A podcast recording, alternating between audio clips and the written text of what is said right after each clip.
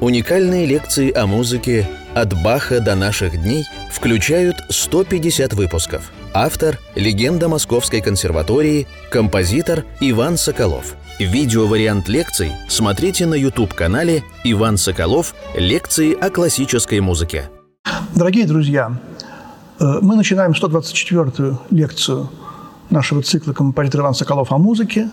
Мы углубились творчество Скрябина. Опус 45. Три пьесы. Очень короткие пьесы.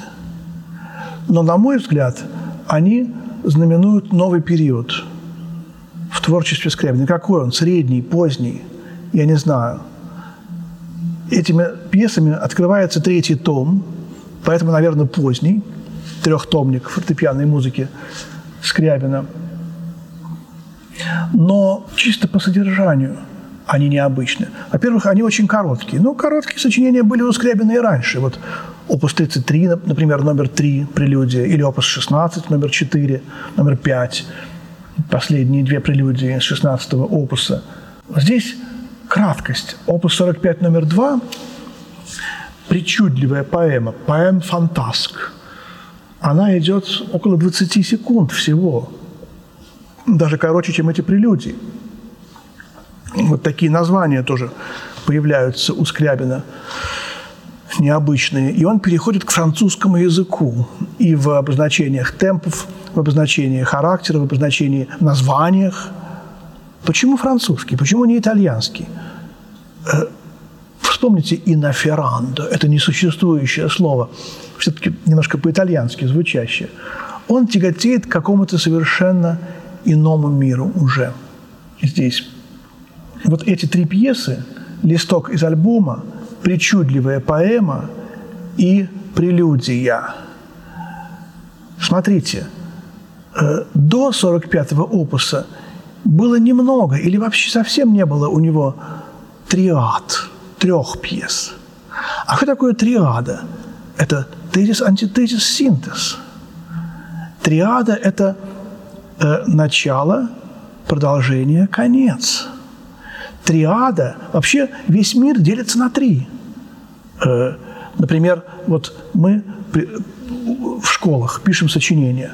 Вступление, изложение, заключение. Да? Мы приходим на урок по анализу формы музыкальной. И первый урок начинается с темы ядро, развертывание, каданс – диалектика, философия, тезис, антитезис, синтез и так далее, и так далее. Все абсолютно начинается вот с этого. Надо что-то сказать, какую-то мысль, сформулировать кратко, если мы хотим что-то выразить. Потом надо эту мысль развернуть, э, объяснить. Помните, мы риторическую диспозицию проходили? И тоже вот э, антитезис показать, доказать эту мысль от противного. А потом, когда мы уже, так сказать, углубимся, разные за и против э, приведем, в конце мы еще раз эту мысль подчеркнем. Когда я студентам рассказываю, я даже такой очень привожу пример, ну вот даже в телефонных разговорах мы обычно, когда звоним, сразу э, берем быка за рога. Слушай, говорят, говорим, вот, «Э, э, есть ли у тебя конспект лекции Ивана Глебовича? У меня нет. Дай, дай списать.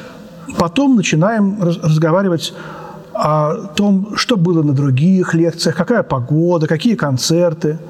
Вот. И когда мы уже обо всем поговорили, в конце все-таки мы напоминаем, ну, значит, вот лекцию ты мне дашь списать там завтра или пришлешь мне конспект там сегодня вечером.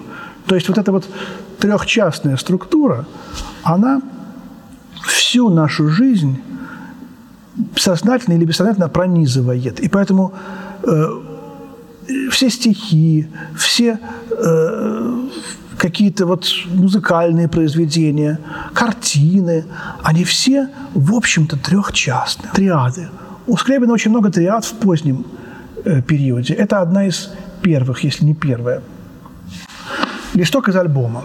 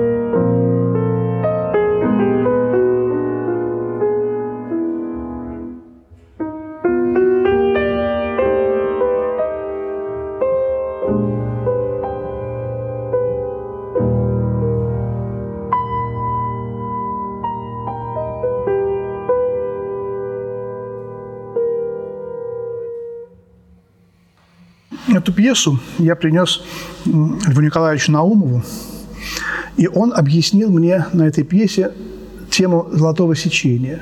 Вот э, кульминация. Кульминация предложения – это соль. Дальше. Кульминация всего периода. Восьмой такт закончился. В начале шестого такта это ре, кульминационная, а э, соль в начале третьего такта. И э, он как раз говорил мне, вы можете послушать мою лекцию о золотом сечении, где все это я подробно вспоминаю. Что любопытно, я говорил уже о том, что сочинение э, многих композиторов, особенно Скрябина, можно воспринять как одно грандиозное творение.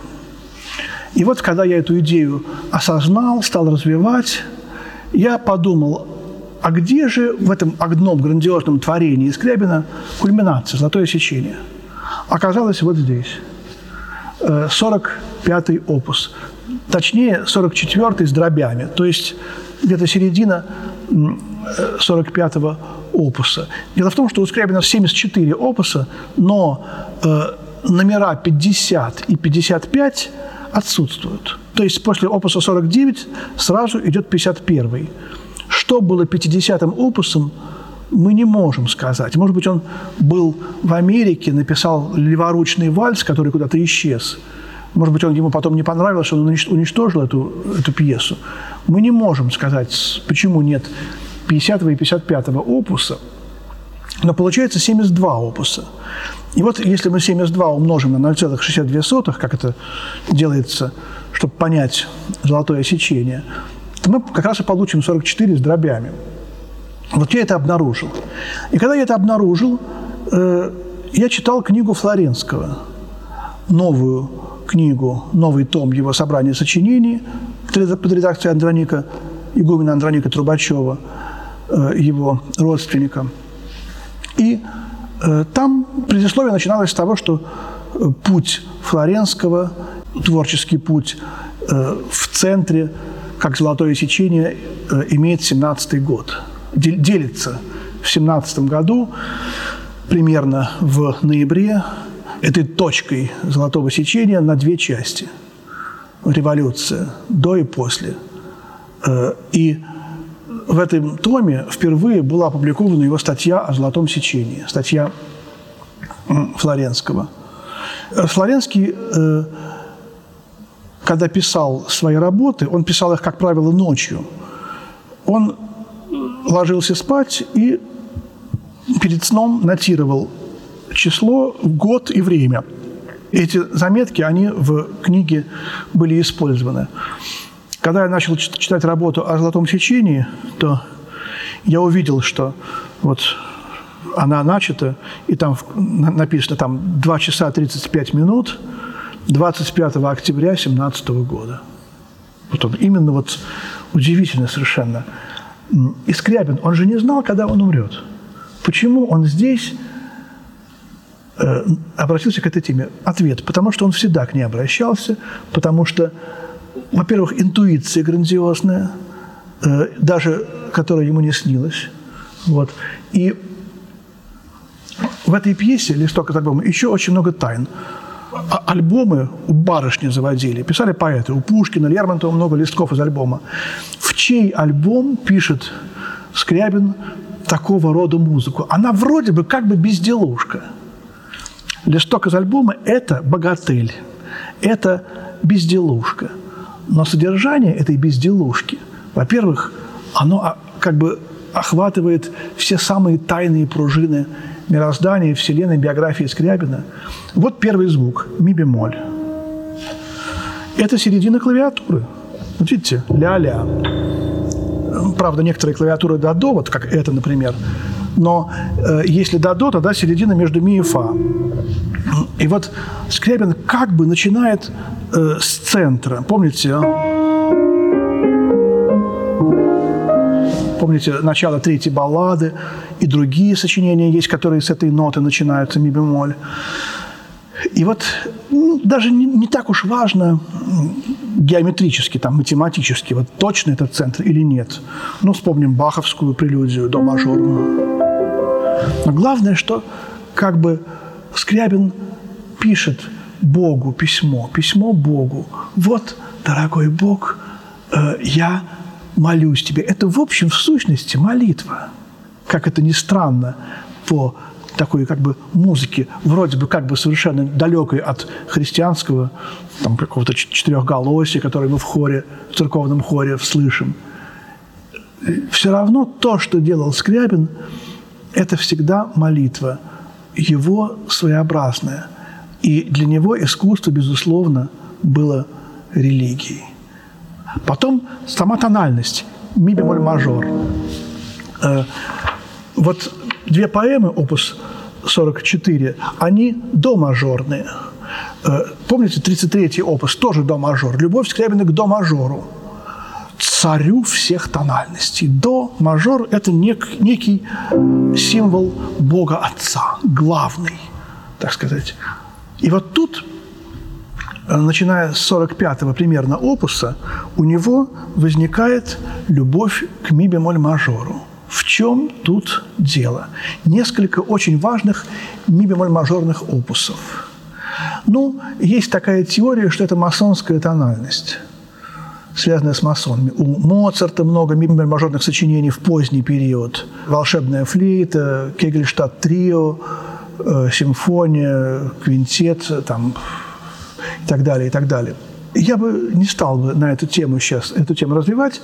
Другое у меня объяснение – Квинтовый круг. Э, и я читал лекцию, где была такая доска белая. Может быть, она э, будет возможно ее найти. Но я сейчас повторю вкратце содержание этой лекции. Это э, квинтовый, квинтовый круг, соответствие тональности квинтового круга цветам. До мажор – это красный, затем идет соль мажор оранжевый, и дальше по цветам радуги. Каждый охотник желает знать, где сидят фазаны.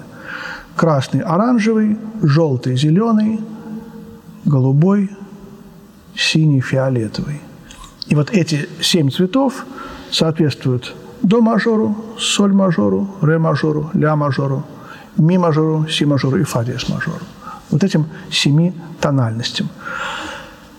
Э, добавлю, что минор – у Скрябина постепенно в это время уже перестает существовать. Скрябин отрицает минор, он говорит, что музыка – это радость, музыка – это гимн любви, победы, э, устремления в небеса, и минор не должен существовать в искусстве. Вот этот минор, который так любили романтики, он отрицает. У него есть только опус 51, номер 2, ля минорная прелюдия в это время. Там еще будет фа диез минорная, 74, опус 74, номер 2, особый случай такой, где как бы мы слышим минор. Но там уже Скрябин возвращается и к тональности, это потом об этом. Но э, что же делать с другими пятью тональностями, которые не входят в радугу? Э, потому что фа диез минор, фиолетовый, а потом-то радуга кончается. Вы видели когда-нибудь очень яркую радугу? Иногда, если радуга очень яркая, после фиолетового мы еще видим маленький краешек, восьмой, и он опять розовеет, он опять как бы делается немножко красным. Обратите внимание, хотя это очень редко, я несколько раз всего видел э, в Англии, между прочим, потому что в Англии очень часто радуги, вообще там погода такая, близко очень море, океан, дожди. И вот это меня заинтересовало. И я решил, что у радуги есть оборотная сторона, что эти как бы невидимые, как невидимая сторона Луны, есть невидимые цвета радуги – Потому что после фиолетового идет как бы ультрафиолетовый, что соответствует, э, мы делаем ультрафиолетовые лучи, облучения, мы их не видим, но они существуют, как бы слишком, настолько фиолетовые, что мы их даже уже не видим. Вот. И вот этот ультрафиолет – это следующий тональность по квинтовому кругу. Это, то есть это ре бемоль мажор. Потом идет тональность ля бемоль мажор, где чуть-чуть еще больше розового. Э, то есть постепенный переход от фиолетового к красному. Потом ми бемоль мажор. Вот средняя, так сказать, тональность между до мажором и фа диез мажором. Потом си бемоль мажор, где уже ми бемоль мажор – это тональность персикового цветка. Цвет, где 50% синего и 50% красного. Э, сочетание невероятно нежного такого фиолетово-сиреневого. Вот. Сирень – это лебмуль мажор. Кстати, сирень Рахманинова – это как раз лебмуль мажор. Он тоже интуитивно почувствовал. Ми бемоль мажор – это персиковый цветок. А дальше уже идет две последние тональности перед красным до мажором, си бемоль и фа, которые э, почти красные, но с небольшим оттенком синего. То есть, я бы сказал, малиновый и бордовый. Си бемоль малиновый, фа бордовый. Может быть, есть какие-то более точные слова для этих оттенков. Но процент синего уменьшается и исчезает полностью опять в до мажоре. Но вот интересно, что эти цвета все – Э, они как бы невидимые, вот от фа диеза до до. И поэтому тут бемоль, до, ми, ми бемоль, э, а ми бемоль центральный среди них. И это самый невидимый, самый далекий цвет между видимыми до мажором и фа диез мажором. Вот что интересно. Это самый мистический цвет.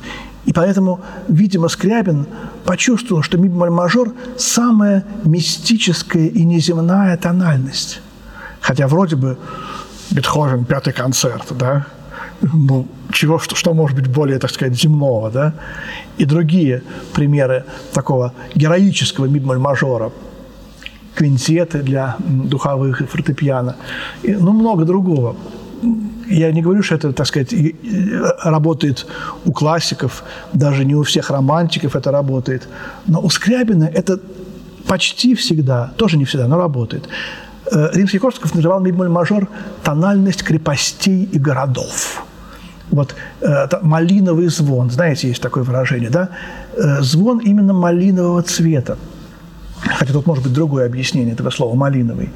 И вот э, ми бемоль мажор, этот очень такой важный для Скрябина, это тональность этого листка из альбома. А что происходит потом? причудливая поэма – это некая машина времени. Как бы мы переходим из этого нашего мира в другой совершенно мир. Очень короткая, до мажор, 20 секунд. Я ее сейчас попробую сыграть.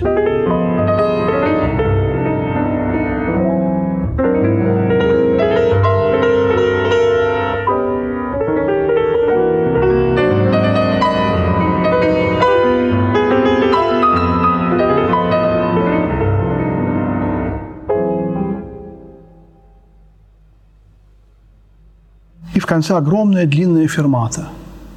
Последний такт, пауза с ферматой. Кончается на секст-аккорде. Не на тонике, не на кварт секст-аккорде, на секст-аккорде. Такой пример я называю машина времени. Причудливая. Причуда как э, эстетический принцип. Вот то, что э, скоро начнется у Прокофьева, Шостаковича, Стравинского, Бартака. Некрасивое, причудливое, странное, ужасное, как принцип искусства. Э, Скрябин э, пока еще, почти до конца жизни, он э, как, так сказать, чувствовал энергию божественную этого мячика музыки. И он отвергал вот все некрасивое – Прокофьев уже поднимет этот разбившийся сосуд музыки Скрябина и будет экспериментировать с, разными чувствами, настроениями, цветами и брать вроде бы некрасивый осколок и делать из него совершенство. Э, и то же самое будет в других видах искусства происходить. Но вот этот момент причудливости, он как бы Скрябин заглядывает в современность, в 20 век уже, в, в, то, что, в то, чем мы будем с вами заниматься после э, Скрябина. Мы будем изучать некрасивое, изучать странное, причудливое. Мы будем менять свои э, э, приоритеты. Мы будем стараться перестраивать себя, находить ключик к сочинениям других композиторов, которых мы как бы сначала не понимаем. Мы будем пытаться менять себя. Это очень трудно. Изменить себя, чтобы понять, почему гениально то, что при первом, втором или пятом прослушивании нам активно не нравится. И вот, собственно, почему я об этом разговариваю – Э, потому что я сам проделал этот путь. Я э, в, моло, в юности, даже, может быть, сказать, в детстве э, думал, если мне вот эта вещь не нравится, значит ли это, что она плохая? Она же нравится вон скольким людям, она опубликована, и, и, и эту вещь играют хорошие музыканты. Более верно то, что я не понимаю ее. Я прослушивал 10, 20, 30 раз какие-то вещи, которые мне были чужды. Например, скрипичный концерт Берга, который появился в исполнении Рождественского и Когана. Или симфонии Малера, симфонии Брукнера, которые тогда появились на виниловых пластинках. Я слушал их долго, упорно и вникал, пока островками не появлялись какие-то красивые, нравящиеся мне места. И вот этот принцип – а потом называл, мой профессор по композиции, «удариться» о Вагнере. Ах, тебе не нравится Вагнер? Давай-ка послушай пять раз Тристана и Изольду подряд. Ударься о него.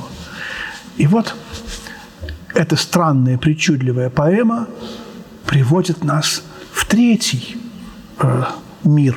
Три мира. Тезис, антитезис и синтез. Опять ми бемоль мажор. Прелюдия. И опять прекрасная страна, и жизнь здесь другая. Мы опустились в этом космическом корабле за секунду, проделав 15 световых лет, там, предположим, и я так просто абстрактно говорю, где-то вынырнули, проснулись через миллион лет другой, на другой вселенной, в другом измерении, в другом мире. И вот мы открываем эту, этот люк – делаем первый шаг и смотрим вокруг.